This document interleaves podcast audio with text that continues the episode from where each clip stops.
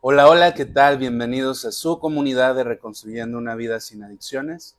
Mi nombre es Elvis Yamilco Arrubia Chávez y me da un gusto poder estar una vez más en una transmisión de esta tu comunidad Reconstruyendo una vida sin adicciones. Y bueno, antes que deslices este video, permíteme compartirte el título del tema de lo que vamos a hablar el día de hoy. Hoy vamos a hablar de los patrones de consumo en las drogas y las consecuencias de algunas drogas, específicamente de la marihuana, del alcohol, del tabaco de las, y de las metanfetaminas. Probablemente tú te estés preguntando, ¿qué es, este, ¿qué es esto de patrones?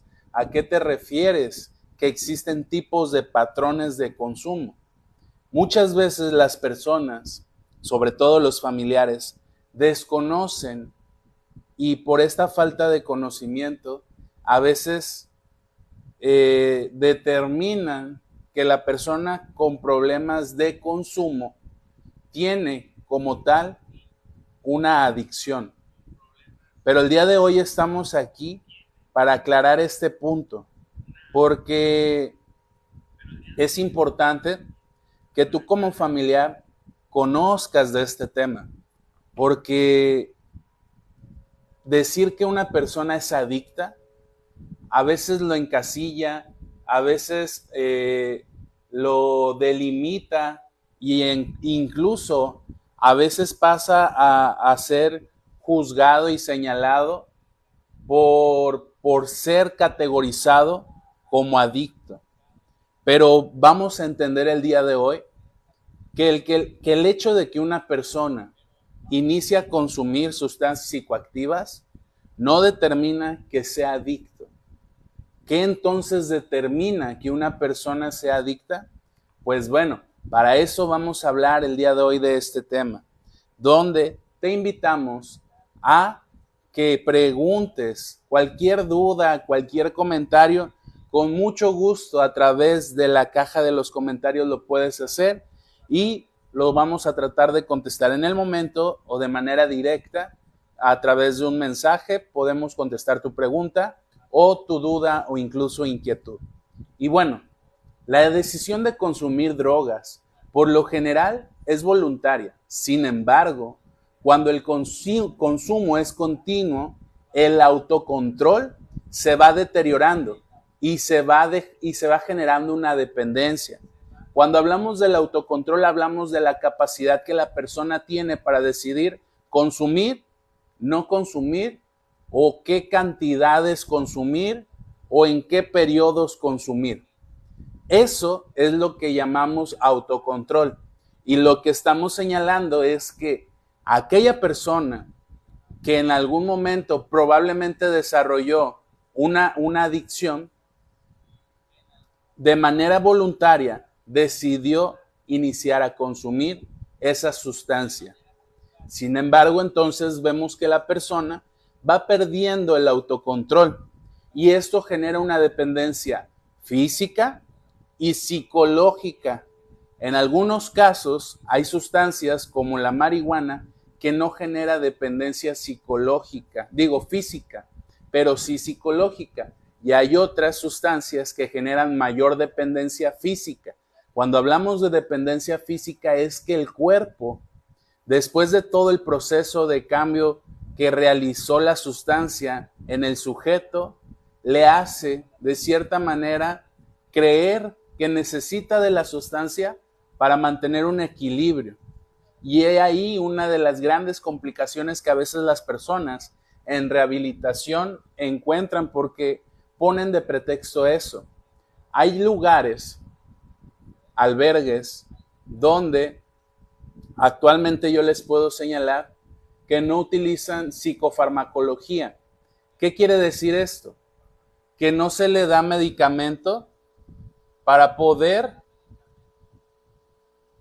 para poder tratar que el periodo de desintoxicación no sea tan severo o tan fuerte. Entonces, bueno, eh, por ahí veo conectada a mi madre que siempre nos apoya, a mi madre Guillermina Chávez Álvarez, a mi tía Mago que nos ve desde Los Ángeles y en Facebook nos ve María GDL que dice hola, buenas noches para allá ya son noches para ellos, ya para nosotros ya casi, y que nos ve desde Argentina, saludos hasta allá. Y pues bueno, eh, por aquí dice, hola, aquí estamos presentes, bendiciones para todos.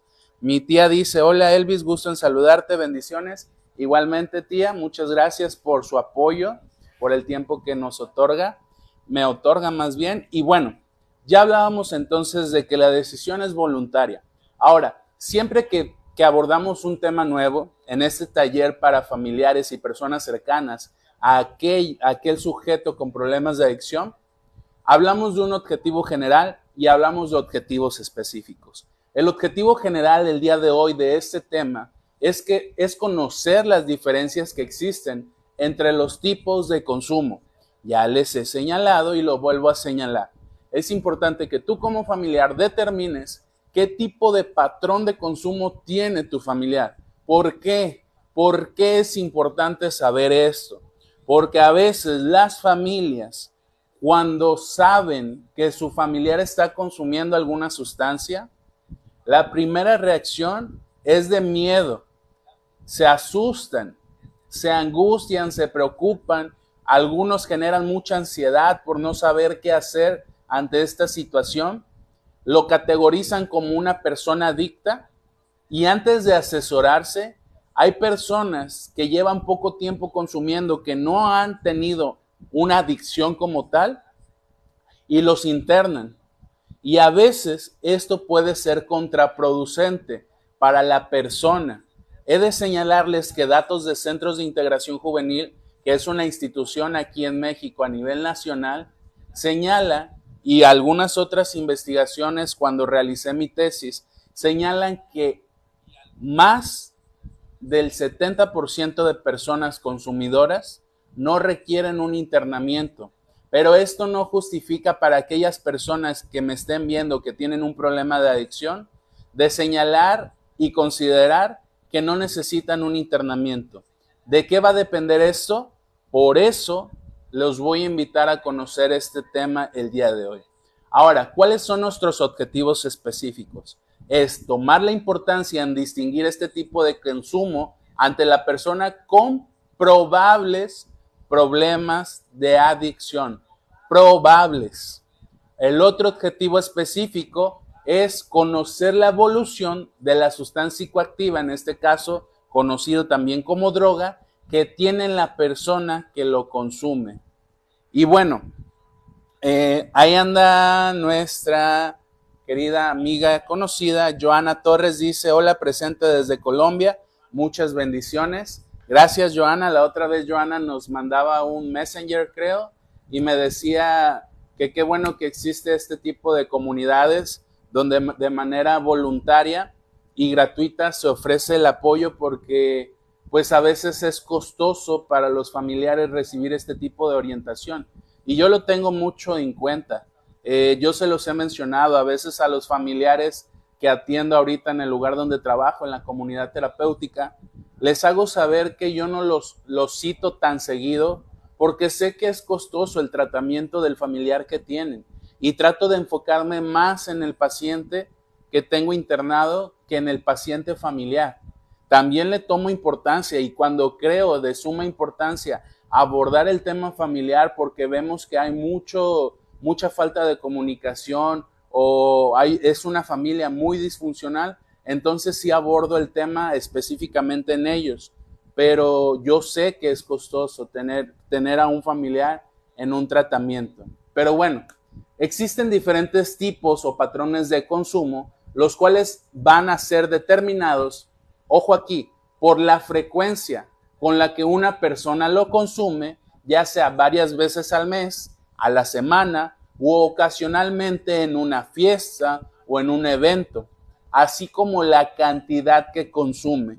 Entonces, vuelvo a aclarar este punto. El patrón de consumo va a estar determinado por la frecuencia, o sea, con qué, con qué repetición o qué constante es la persona en consumir esa sustancia. Si lo hace semanalmente, si lo hace mensualmente, si lo hace en eventos ocasionalmente, o si incluso varias veces al día lo hace. eso va a determinar el que la persona tenga un patrón determinado de consumo y también la cantidad. La cantidad va también a determinar qué tipo de patrón de consumo es por el cual se encuentra la persona. En cantidad me refiero a lo que utiliza la persona cuando lo hace, porque he de señalarles, actualmente las personas que consumen metanfetamina, también denominado como cristal, si consumen en grandes cantidades, en menos de tres meses o poco más de tres meses, una persona puede desarrollar un trastorno o un estado psicótico. A ese punto nos encontramos actualmente.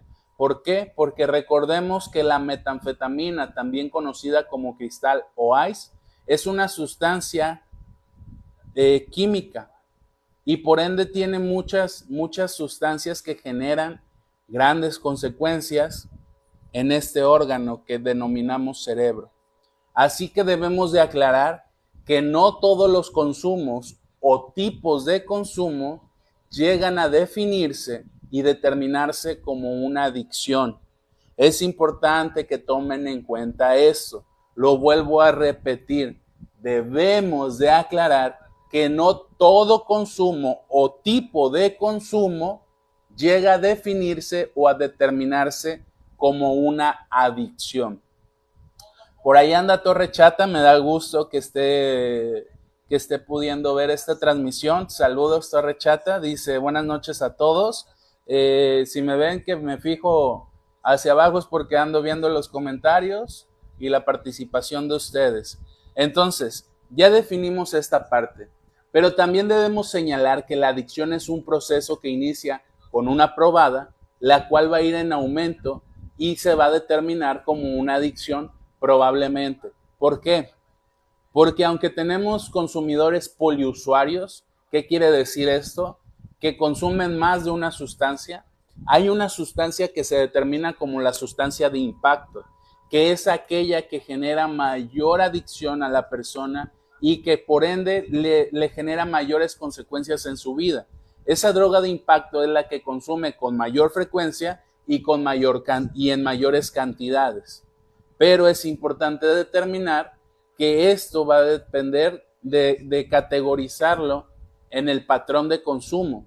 Para muchas personas la decisión de consumir droga por primera vez fue de manera voluntaria. Al mismo tiempo, la decisión de seguir consumiendo y abandonar en algún momento el consumo es algo determinado por voluntad.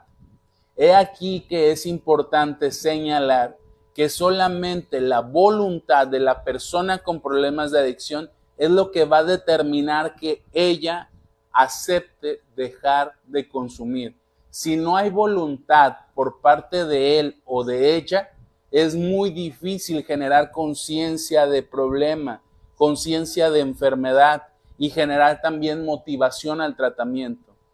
Hoy atendía a, un familiar que yo le decía que entendía su dolor en relación a los demás integrantes de la familia, porque a veces aquel familiar que es más consciente del problema de adicción y aquel familiar que decide tomar decisiones difíciles para los demás integrantes de la familia, es el que es visto como malo, es el que es visto como aquel que no tiene sentimientos, que no tiene corazón, que no ama a la persona con problemas de adicción. Y le decía que entendía esta parte porque he escuchado varias veces el testimonio de las madres cuando el hijo o incluso la pareja le, le, critica o le juzga. Es que tú no lo quieres, ¿por qué no lo quieres sacar? No necesita estar ahí, hay que darle otra oportunidad, ya entendió, eh, hay que sacarlo antes, este, necesita volver a estudiar, eh, necesita volver a trabajar, necesita otra vez a, buscar este, oportunidades. No sé, hay muchos pretextos que a veces la familia o los demás integrantes de la familia no llegan a generar esta conciencia de la importancia de recibir un tratamiento. Y al familiar que ya está decidido, lo juzgan y es muy difícil. Por eso la voluntad es muy importante. Si la persona no tiene voluntad, así como la tuvo, para decidir seguir consumiendo, es muy difícil que los demás integrantes también desarrollen esta voluntad. Y yo hablo de la familia porque esta comunidad se ha enfocado más a la familia. Eh, por ahí anda Rosario Hellover Manso que dice, buenas tardes a todos. Saludos Rosario, me da mucho gusto que puedas estar viendo aquí la transmisión. Y bueno, en este sentido, sin embargo, cuando se decide seguir consumiendo, el autocontrol, como ya lo habíamos señalado, se va perdiendo y pareciera que poco a poco desaparece esta voluntad de tomar la decisión de dejar de consumir. Es entonces que este consumo que pasó a ser con demasiada frecuencia y en aumento de cantidades genera una dependencia física o psicológica o ambas, lo cual pasa a ser una característica de la adicción. Y hasta aquí, antes de seguir con el tema, te quiero invitar a que de cierta manera me ofrezcas tu agradecimiento por yo de esta manera gratuita ofrecer estos, estos temas. ¿Cuáles son las maneras que te pido que me ayudes a demostrar tu gratitud por esta comunidad?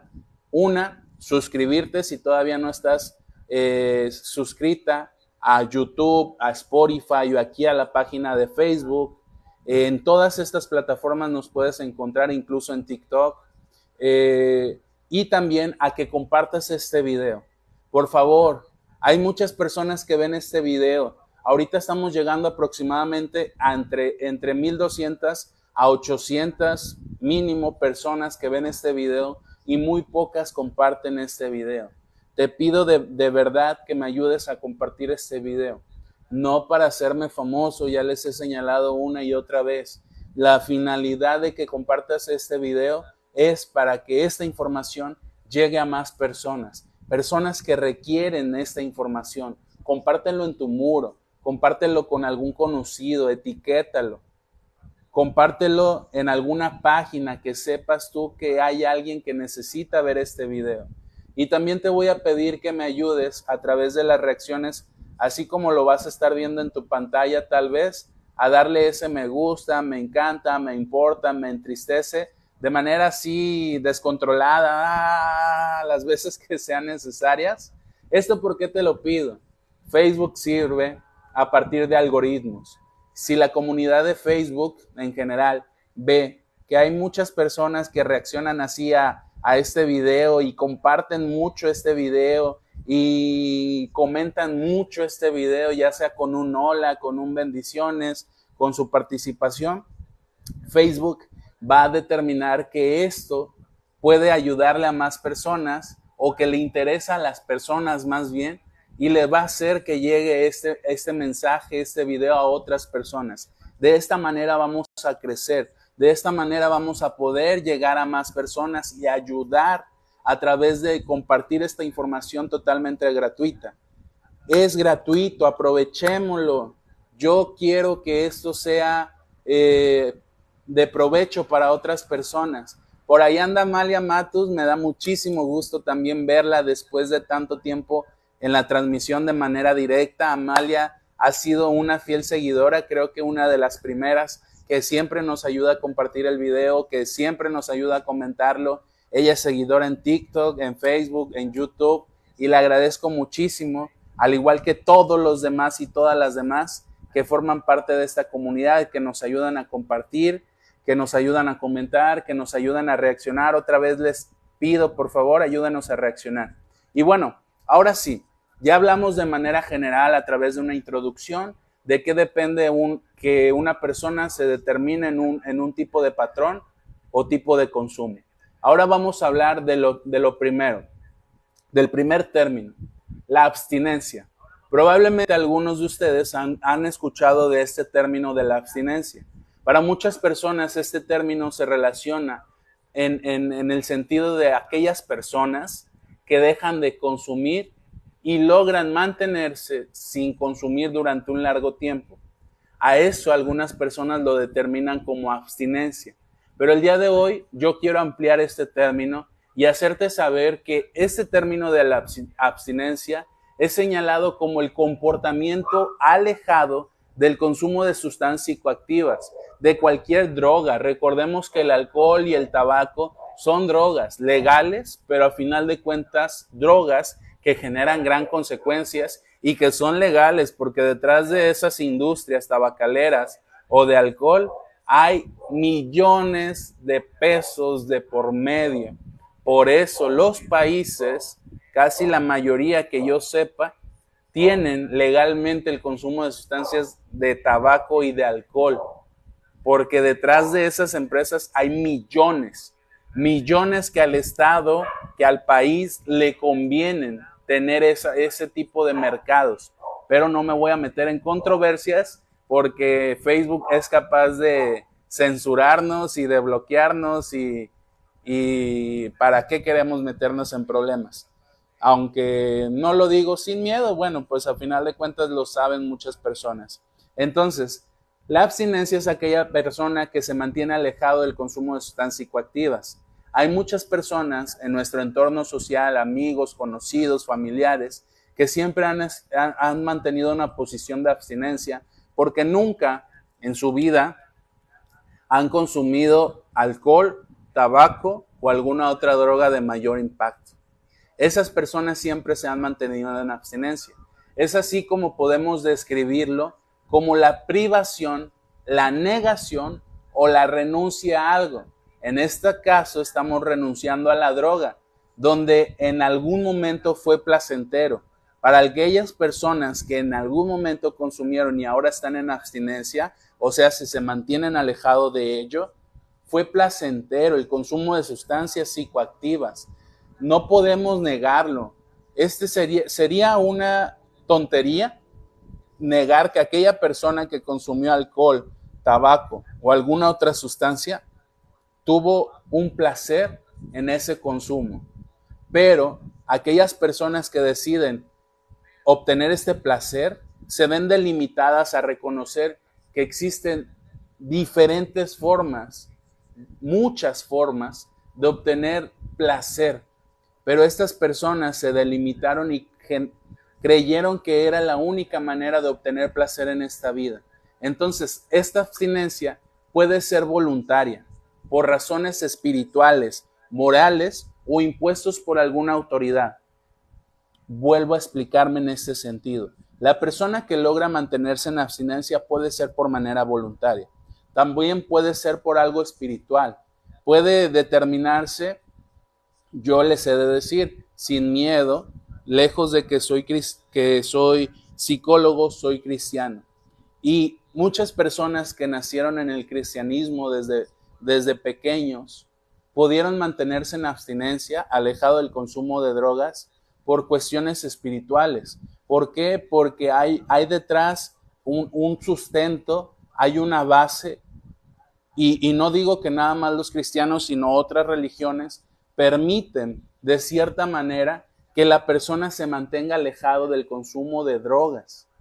Y esa es una razón espiritual, por cuestiones morales, donde en tu familia probablemente te inculcaron valores y principios tan sólidos, tan consolidados, que tú como persona jamás te dejaste influenciar por tus amistades o por gente o, por tu ambiente, y decidiste no consumir sustancias psicoactivas, porque, bueno, actualmente en la colonia que yo vivo, aquí en Colima, en el estado, en el estado de Colima, en México, en esta colonia antes era un factor de riesgo, había muchos consumidores y, yo tengo de manera visual detectado a personas que no por estar en este entorno decidieron consumir, porque tal vez su familia les cimentó valores y principios que le ayudaron a mantenerse alejado, a no juntarse en la esquina con las personas que consumían tabaco, alcohol o alguna otra droga. O también esta abstinencia puede estar impuesta, como ya se dijo, por una autoridad. Cuando hablamos de una autoridad, esa es cuando decide el familiar internar a la persona con problemas de adicción y entonces aparecen los topes de autoridad. En una comunidad, en un albergue, en una granja, en una unidad hospitalaria, en una clínica que atiende el problema de, de las adicciones, hay figuras de autoridad o topes de autoridad que le van a hacer saber que él no puede seguir consumiendo. Por ahí también anda Vika García, se acaba de conectar, me da muchísimo gusto que también esté aquí. Me da gusto realmente ver eh, los seguidores, ver aquellas personas que forman parte de esta comunidad, que hoy en día estamos retomando esto y, que cuento con su, con su apoyo y me da muchísimo gusto poder ver a cada una de ustedes. Vika García dice, hola Yamil, aquí escuchando tu tan interesante e importante plática y o sesión. Saludos Vika, me da mucho gusto que estés aquí. Y bueno, ese es el primer punto, la abstinencia. Ahora vamos a pasar al uso. El uso es cuando hablamos que una persona, eh, podemos observar que existe un consumo repetitivo que puede ser semanal, varias veces a la semana, diario o algunas veces al día. Una observación realizada en la investigación que yo realicé para poder sustentar mi tesis es que en relación al uso en adolescentes y repetición frecuente del consumo puede ser debido a un mecanismo de defensa o a un aprendizaje social. Aquellas personas que utilizan alguna sustancia psicoactiva, una droga, por primera vez o de manera repetitiva o frecuente, es porque lo ven, yo, yo me, me he percatado que las personas, las consumidoras de drogas de mayor impacto, iniciaron con factores de riesgo en su casa al tener un consumidor de tabaco o de alcohol. Y me voy a, voy a ejemplificar esto con los consumidores de tabaco. Aquellos consumidores de tabaco tuvieron tal vez un tío, un abuelo o incluso padre o madre que era consumidora de tabaco y que no tomaba en cuenta que la casa, el hogar, es importante y debe de ser un lugar de protección y de seguridad. Y entonces consumían libremente tabaco en su casa.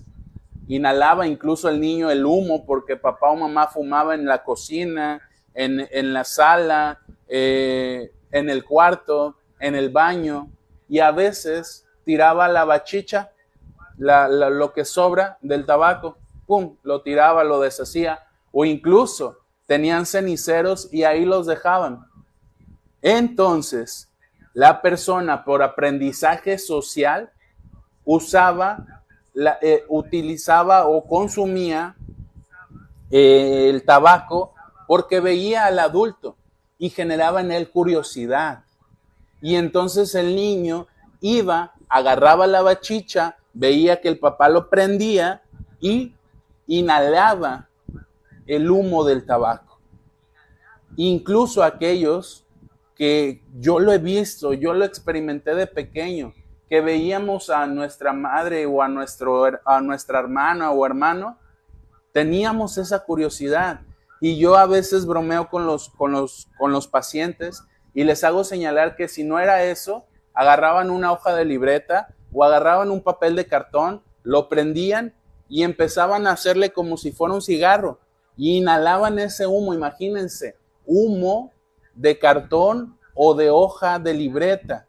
¿Por qué? Porque ellos querían experimentar lo que por aprendizaje social, o sea, lo que veían en la sociedad, querían replicarlo. Entonces, cuando hablamos del uso, estamos hablando de que puede ser por un mecanismo de defensa por un aprendizaje social o por un evento traumático o postraumático. Recordemos que algunas personas, yo recuerdo este caso que con mucho respeto lo voy a recordar de una paciente que hace siete meses o seis meses atendí, de una, de una adolescente, ya ahorita ya tiene su mayoría de edad, pero cuando yo la conocí, me decía, psicólogo, yo utilicé el cristal para hacerme más fuerte. Y ustedes se preguntarán, ¿más fuerte a qué? Pues el hecho traumático aquí con ella y postraumático era de que su hermano, mayor que ella, abusaba desde los seis o siete años de ella. Y ella en su impotencia de que su madre no le creyó, de que su padre no le creyó, de que sus hermanos no le creyeron, cuando ella conoció las drogas, señalaba que utilizaba las drogas porque la euforia que le hacía experimentar la metanfetamina, el cristal, le hacían tomar la valentía de decirle a su hermano que no iba a volver a abusar de ella. Y, y mostraba resistencia al punto de lograr evitar que su hermano volviera a abusar de ella. He ahí por qué una persona a veces decide usar una sustancia psicoactiva. Y este punto es muy sensible, es muy vulnerable, porque a veces este evento traumático que le señalo para algunos puede ser difícil de procesar, de imaginar cómo alguien puede utilizar estas sustancias para protegerse de algo. Otros ejemplos en esta cuestión de eventos traumáticos puede, puede, puede verse en aquellas personas que deciden utilizar alguna sustancia psicoactiva como el alcohol, que ante situaciones tristes o dolorosas empiezan la ingesta, la ingesta del alcohol. El alcohol se asocia mucho al trastorno de depresión y a veces, con tal de evitar pensar en esa situación difícil o dolorosa, empieza la ingesta de alcohol hasta generar una adicción como tal. Pero todo empezó por un uso, un uso que la persona trató de hacerle frente a un problema o a una situación dolorosa o traumática, que por ende decidió utilizar la sustancia. Pero el psiquismo no, desafortunadamente cuando la persona vive estas situaciones, no puede hacerle frente al problema y utiliza o usa la sustancia como una manera de evitar, evadir el problema evitar pensar en el problema, evitar pensar en la situación que puede vivir o puede experimentar con o sin el uso de la sustancia. Pero a, veces aquí es por eso que me detengo mucho en, en, esto, en explicar estos temas, porque yo por más que los he explicado una y otra vez estos temas, eh, los familiares a veces no generan conciencia de esto, de que la persona probablemente tuvo un evento traumático o decidió usar la sustancia por aprendizaje social. Y sí, a veces genera culpa en los padres o madres esto, pero recordemos, no buscamos culpables, buscamos responsables. Por ahí Rosario Gelover Manso dice, gracias Yamil por tu tiempo es muy valioso, Dios te bendiga. Gracias a ti, Rosario, por darme tu tiempo de ser visto y escuchado por ti y por cada uno de los que nos está viendo y escuchando. Y bueno, esta, esta cuestión, nosotros, la doctora de, que me ayudó a hacer mi tesis, eh, la que me asesoró, la que me guió, fue lo que nos pudimos percatar. Esto yo te lo digo por investigaciones que yo realicé, por la investigación de tesis que yo hice. Esta información es mía, este análisis es mío. Y, y no por eso voy a cobrarlo, porque he de señalarte, en la investigación que yo hice en su momento, me encontré con una gran dificultad de encontrar artículos o investigaciones que hablaran de esto. Es por eso que la doctora, gracias a la guía de la doctora, pudimos hacer este metaanálisis, le llamaba ella, que era ver por qué una persona utilizaba o usaba una sustancia psicoactiva. Y bueno, este es el, el tercer patrón. Ya hablamos de la abstinencia, ya hablamos del uso y ahora vamos a hablar del abuso.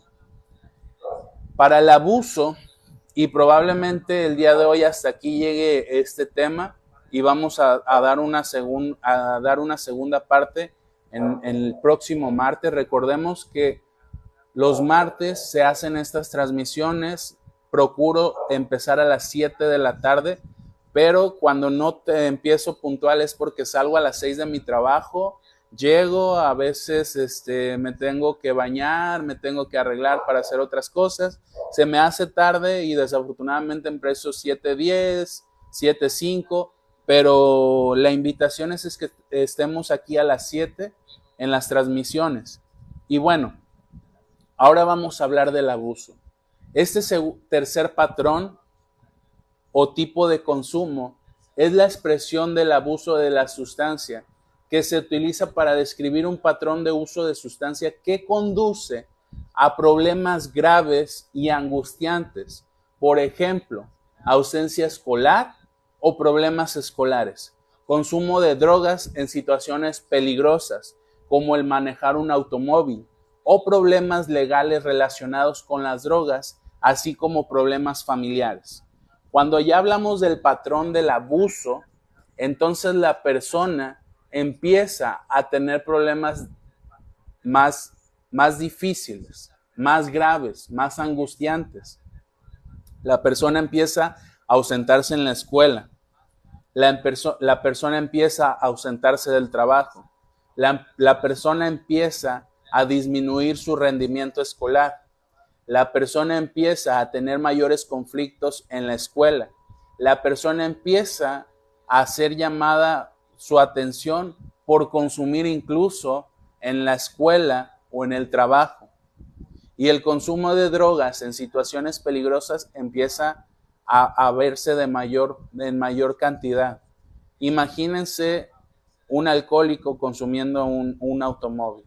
Imagínense eh, una persona que consume metanfetaminas y por falta de dinero empieza a robar tal vez empieza a robarte a ti en tu hogar y cuando ya no hay cosas de valor en tu hogar y que tú se lo sigues permitiendo o no, le, lo, no lo confrontas, empieza a robar en la calle, a asaltar, a romper el cristal de los carros para robarle el estéreo o todo lo que tenga dentro.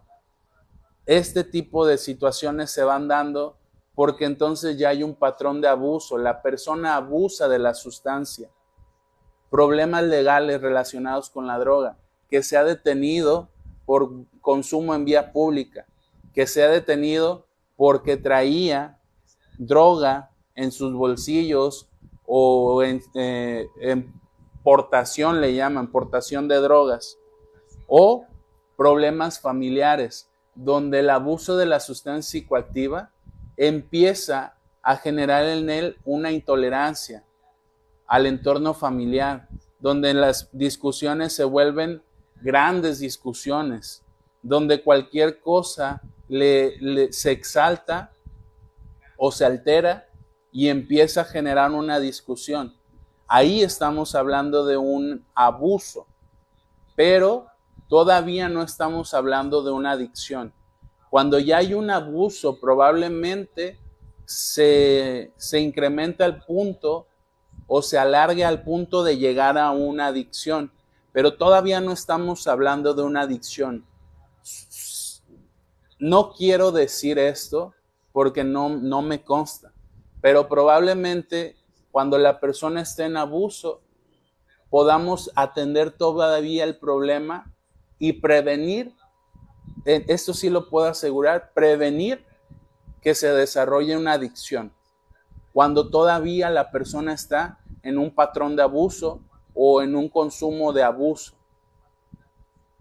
Pero es importante determinar este tipo de patrones. Hablamos de la abstinencia el día de hoy, hablamos del uso y hablamos del abuso.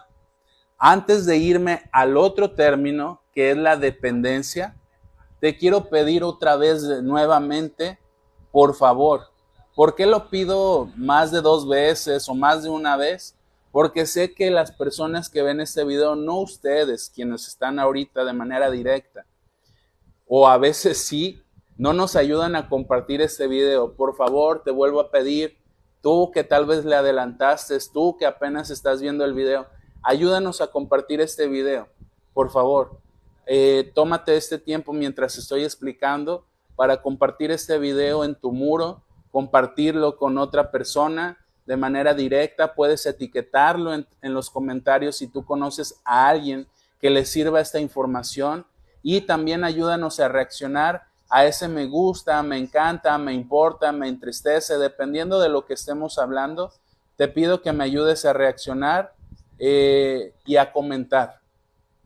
Cualquier duda, cualquier comentario, un gracias, un no lo sabía, un qué interesante, un este me sirve para poder eh, tomar medidas en, en mi familia o con mi familiar con problemas de adicción es muy, muy gratificante para mí saber que, que, tu, que la gratitud de tu parte hacia, hacia este tu servidor sea a través de esta manera, compartiendo el video, comentando el video y reaccionando, por favor. Te vuelvo a invitar, ayúdame a reaccionar. Y bueno, ya para terminar el tema del día de hoy, vamos a hablar del cuarto patrón. Recordemos, abstinencia, uso, abuso y ahora vamos a hablar de la dependencia. Este patrón se determina porque es visto como la dificultad que tiene la persona para controlar su consumo pese a las consecuencias negativas. Aquí la persona llega a, determinar y a ser consciente hasta cierto punto de los problemas que, que él ha adquirido debido al consumo de drogas. Él es consciente de que tal vez ya perdió la escuela, de que tal vez ya perdió una relación, de que tal vez ya perdió el trabajo, de que tal vez ya perdió oportunidades valiosas de su vida, de que ya perdió su juventud o bastante tiempo de su vida. Y pese a esto, la persona tiene un problema para controlar su consumo. Aquí ya estamos hablando de una dependencia. Aquí también existe un uso constante, llegando en algunos casos a ser más de una vez al día. Aquí estamos hablando de que la persona consume en varias ocasiones al día. Las personas que consumen metanfetamina suelen hacerlo durante los fines de semana, Regularmente algunos empiezan los jueves, los viernes, los sábados.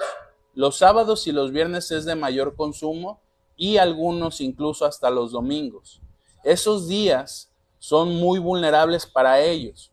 Hay algunos que no consumen en el, transcurso de la semana, no consumen los lunes, los martes o los miércoles.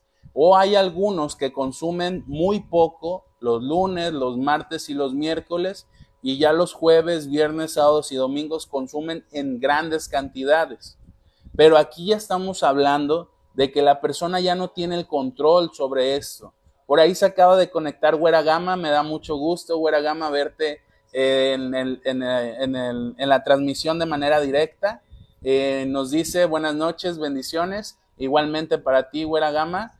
Eh, me da gusto que varias de ustedes estén viendo esta transmisión a mi madre que nunca ha dejado de apoyarnos y ayúdanos a reaccionar, así como lo está haciendo ahorita una de nuestras seguidoras. Ayúdanos a reaccionar a ese me gusta, me encanta, me entristece, me importa, por favor. Y bueno, entonces, los signos en esta cuestión de la dependencia incluyen el aumento de la tolerancia o la necesidad de tomar cantidades mayores de la, de la sustancia para obtener el efecto deseado. Aquí la persona, como ya no puede tener un control sobre su consumo, empieza a incrementar sus cantidades a tal punto de encontrar ese efecto deseado o esperado que en algún momento logró tener. Pero lo que no se da cuenta que también está generando una tolerancia a la sustancia. Cuando hablamos de tolerancia, se los voy a poner de esta manera, a ejemplificar de esta manera. Probablemente tú que me estás viendo, en algún momento tuviste contacto con el alcohol y tal vez la primera vez que tomaste una cerveza o que le dices un trago a una, al alcohol, por ejemplo, a, cerveza como tal o tequila o vodka, que son, eh, que son sustancias que si tú las consumes solas por sí mismo, por primera vez, te van a dar un ardor en tu garganta y estómago tan desagradable que a algunas personas no les quedan ganas de volver a tomar. Eh, por ahí se conectó Bexabé Galvez, saludos Bexabé. Y también anda Marcela Vázquez conectada, que dice buenas noches, saludos Marcela. Y entonces, esa primera vez que consumiste alcohol, para ti fue muy desagradable. Pero tal vez le combinaste refresco, tal vez le combinaste sal, limón, qué sé yo, y fue menos desagradable. Y empiezas a seguir tomando, sigues tomando, y el efecto que tuviste la primera vez ya no es desagradable, incluso empieza a hacerte agradable. Ya tomas más y ya no genera esa sensación desagradable. Eh, por ahí en YouTube dice María Gil, muy claro en tus conceptos. Muchísimas gracias, María Gil en YouTube nos está viendo. Eh, también estamos en YouTube, por si te gusta suscribirte, te hago la invitación a que te vayas a suscribir a YouTube. Eh, y bueno, entonces esta tolerancia va aumentando al punto de que tú ya no puedes con la misma sustancia y con la misma cantidad obtener este efecto esperado o deseado. Entonces empiezas a consumir más, empiezas a consumir más y cada vez más porque deseas obtener este, esta, esta experiencia deseada al punto de que vas generando grandes tolerancias a esa sustancia. Hay personas que hoy en día yo puedo, yo conozco que consumen bastante alcohol y que si tú te quieres poner a, las carreritas o a su nivel, vas a terminar súper alcoholizado y ellos apenas están agarrándole sabor al alcohol porque ya generaron una gran tolerancia. Entonces, en, esta situación, en este patrón o tipo de consumo podemos observar lo siguiente. Pero antes de decirle esto, por ahí Vika García dice, es muy frustrante cuando nuestro enfermo no acepta su situación adictiva y no quiere dejar de hacerlo. Y sobre todo cuando es su primer anexo. Sí, es muy doloroso. Es bastante doloroso. Yo le señalaba hoy, eh, la mamá iba decidida a sacar a su hijo su hijo lleva un mes con nosotros en la comunidad terapéutica e iba decidida porque ya no, como se lo señalaba, ya no tolera el hecho de que el padre y el hijo le estén diciendo que es la mala, que ya lo saque, que ya no es necesario que esté ahí. Y es muy difícil mantenerse. Eh, yo le expliqué la situación, pero yo siempre les digo, miren, no lo vean como negocio. Yo sé que desafortunadamente esto, esto es un negocio pero si ustedes empiezan a sobreponer la situación económica o el valor económico frente al problema de su hijo, pues entonces algunos ven que prefieren no gastar y por consecuencia abortar el tratamiento. Y yo le explicaba a la señora que lo único que hacen cuando toman estas decisiones es hacerle saber a, la persona con problemas de adicción que él puede seguir saliéndose con la suya y que no va a haber una consecuencia de su adicción. Cuando ya tomaste la decisión de internar a tu hijo, por favor, no aborten el tratamiento.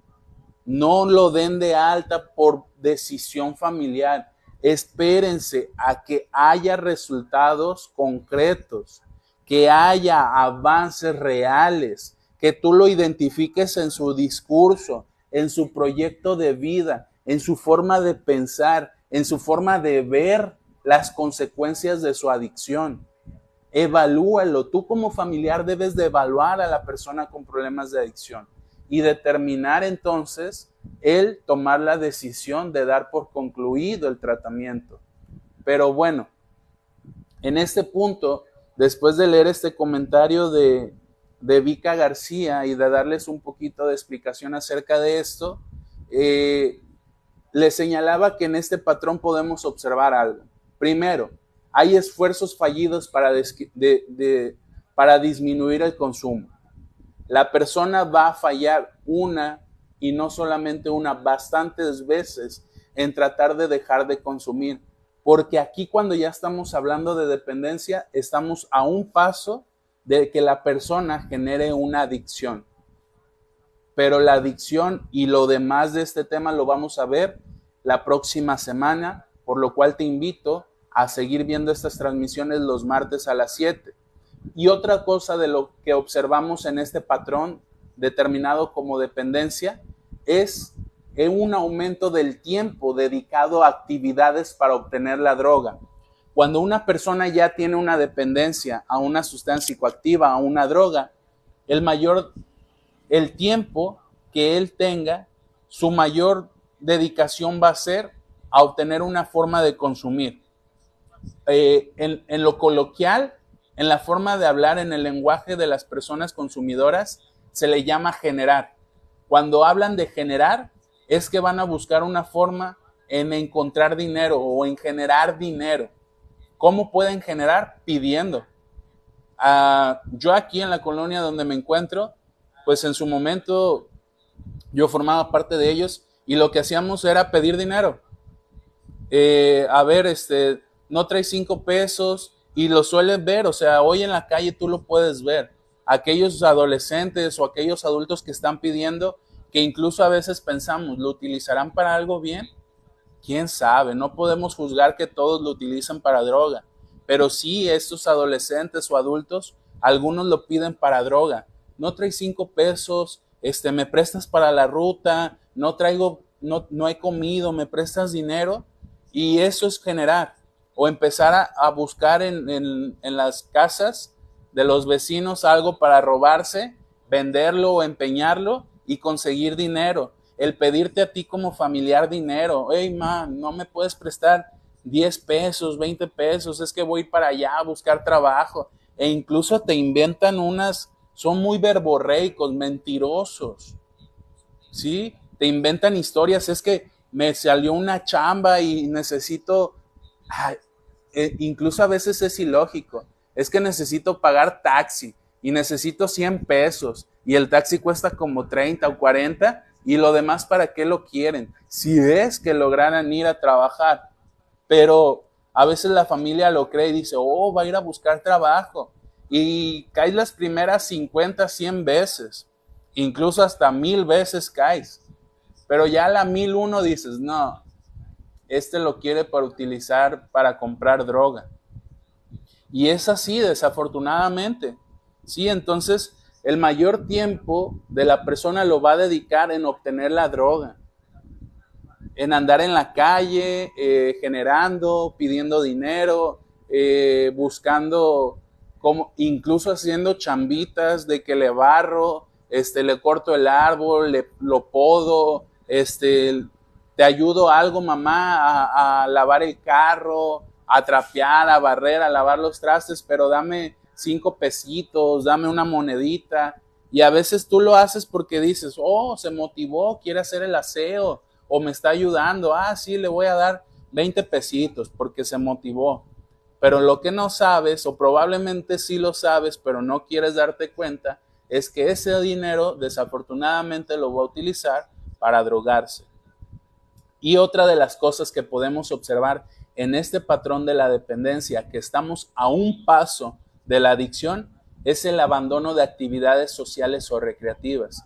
Si tu muchacho o tu muchacha o tu padre o tu madre o aquella persona que tiene el problema de la, adicción le gustaba ir al fútbol, le gustaba ir a divertirse a, a, no sé, al cine, o tenía algún club deportivo, o tenía algún club eh, social donde le gustaba ir a realizar cierta actividad, va a empezar a abandonar esas actividades. Yo he conocido, como me he enfocado más en atender adolescentes, aquellos adolescentes que eran buenísimos.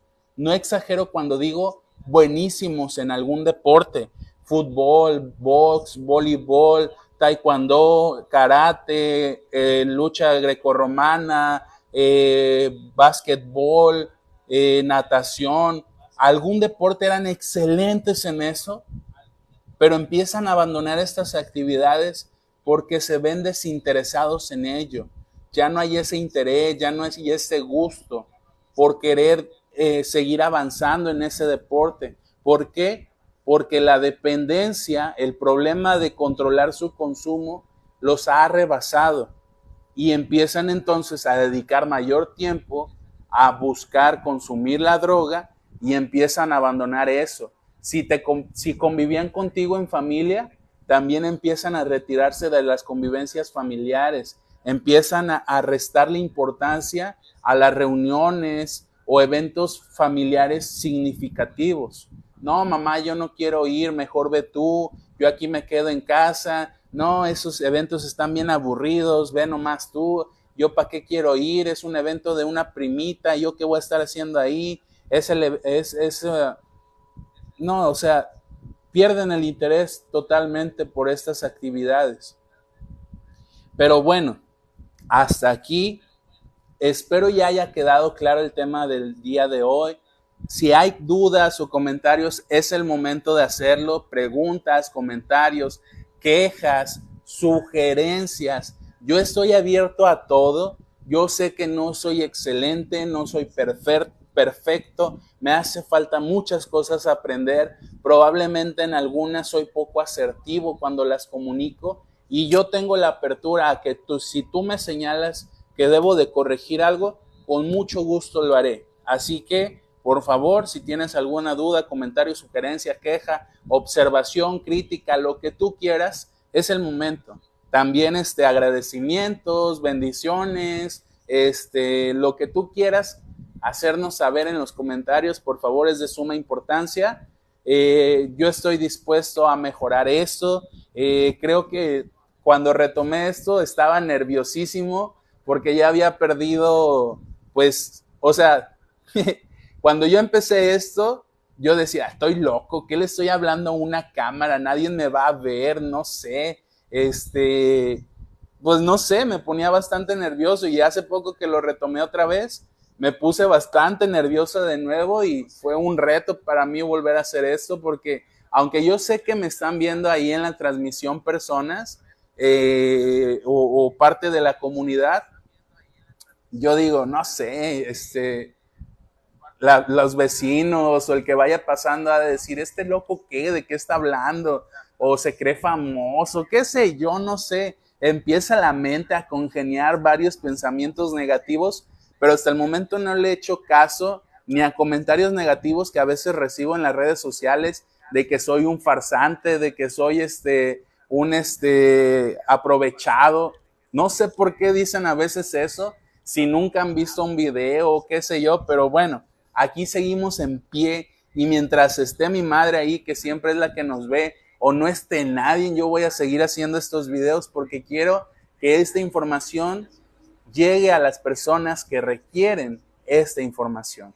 Por ahí anda William Moncada que dice, en el viaje a las adicciones y su mundo, se detiene el tiempo de adormecer el pensamiento perdiendo la memoria del ser viviendo en un sueño mentiroso de fantasías, de colores, llevando a una decadencia física y moral. Me, me gustan mucho las participaciones de William, eh, no es la primera vez que, comparte su, sus pensamientos, me agrada su forma de, de reflexionar acerca de estos temas. Gracias por tu participación, William Moncada. Vika García dice, eres lo más asertivo que he escuchado, Yamil. Dios te bendiga. Gracias, Vika. También que Dios te bendiga a ti. Muchas gracias por tus bendiciones. Trato de ser asertivo, trato de, explicar de manera clara cada vez que comparto un tema con ustedes. Trato de evitar ser técnico porque yo se los he, dicho una y varias veces que cuando yo buscaba videos, eh, cuando estaba estudiando la licenciatura y quería buscar información de adicciones, pues ya existen youtubers que se dedican a esto, influencer, como ellos se llaman. Yo ni soy youtuber ni soy influencer. Yo soy un psicólogo que busca dar una aportación a la sociedad de manera gratuita, sin intenciones de sacar provecho de nadie, sino al contrario, el provecho que busco es que ustedes le saquen provecho a esta información. Pero yo no soy famoso, yo no soy influencer, yo no soy youtuber. Y cuando veía a estos youtubers o influencers, eh, veía cómo alguien que no estudió psicología cree con, se cree con el derecho de hablar de estos temas, con un conocimiento empírico, nada técnico, nada, nada desarrollado, y que a veces por ser famosos, la las personas le toman mucha importancia. Entonces yo dije, no, no, no, esto no puede existir. Y cuando encontraba profesionales con doctorados, con maestría, personas con una eminencia tan grande que yo quisiera en algún momento lograr eso, tener una maestría, tener doctorados, etcétera, pues eran muy aburridos porque hablaban con un lenguaje muy técnico. Entonces yo me propuse, yo debo de hacer las cosas de una manera tan clara que aunque haya dudas, eh, tratemos de, de llenar esos huecos, ejemplificándolos desde una posición, recuerden, yo hablo como profesional, hablo desde una experiencia personal, hablo desde la experiencia de la familia, porque mi familia también tuvo una batalla en esto, y hablo desde la experiencia de atender a personas con problemas de adicción y a sus familiares.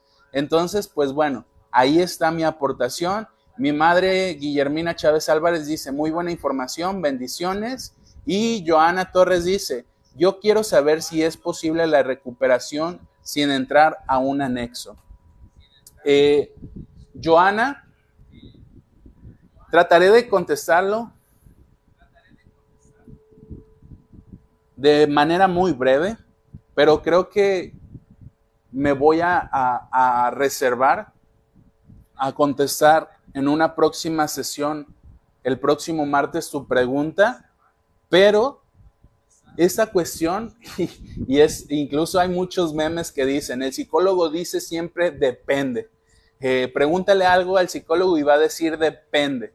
Pero sí, a veces pues es nuestra palabra que nos, que nos salva de muchas cosas pero influyen muchos factores en que una persona no necesite ser internada y pueda lograr su rehabilitación.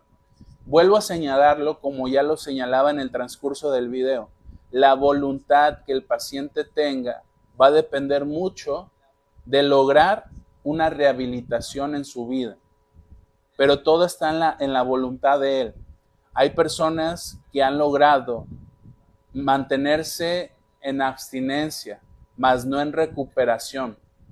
Hay un término, yo se los he señalado bastantes veces, que en doble A le llaman borrachera seca, que es cuando la persona deja de consumir, pero sigue siendo un prepotente, un arrogante, un narcisista, un ególatra, un hedonista, una persona eh, tediosa, una persona con problemas en su casa, que no ha tratado de resolverlos. Y entonces este término de borrachera seca habla que la persona puede dejar de consumir, pero sigue siendo la misma persona consumiendo o no consumiendo. Y ese término es muy significativo para mí. Yo desde que lo conocí quedó impregnado en mi mente y, y se lleva a cabo también en el consumo de otras sustancias.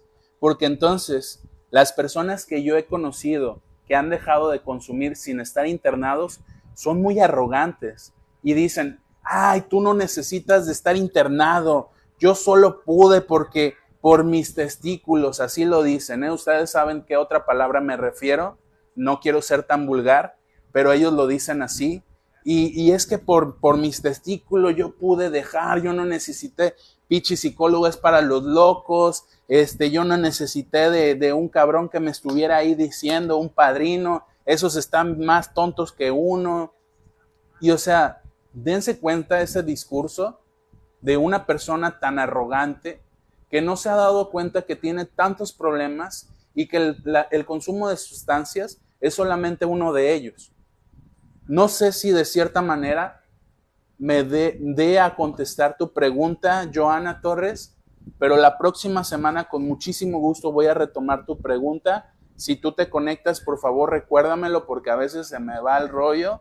Este, entre todos mis pendientes que tengo, este, se me va la onda, discúlpenme si no lo recuerdo, pero por favor, házmelo saber. Y me voy con este último comentario de Güera Gama. Dice, Yamil, ya mi hijo ha tenido tres internamientos y nomás, no ahora ya no lo quiero internar porque él ha salido más renuente. Quisiera dejarlo que pise fondo. Hoy cumple ocho días que lo dejé solo en mi casa, vivo nada más con él. Güera Gama, mm, yo ya conozco tu historia. Gracias por compartirlo aquí en la comunidad, porque esta, esta primero que nada, Güera Gama, te agradezco el hecho de que nos hagas saber a, a la comunidad tu situación de un tema muy personal. Porque yo sé que a algunos familiares les es muy difícil compartir lo que el día de hoy tú nos compartes aquí. Y te quiero agradecer muchísimo la confianza que nos brindas, a mí sobre todo, y a la comunidad, si lo toma en cuenta, ojalá y lo tome en cuenta, porque muchos, muy pocos son los que tienen esa, esa fuerza de poder expresar su situación. Ahora, yo he hablado mucho de eso, eh, ya hablamos de la importancia de los límites, reglas y normas, de la dificultad que hay detrás de eso. Hablamos, o bueno, en su momento vamos a hablar de la importancia que la familia debe de saber antes de tomar la decisión de internar a un familiar. Pero les voy a pedir calma.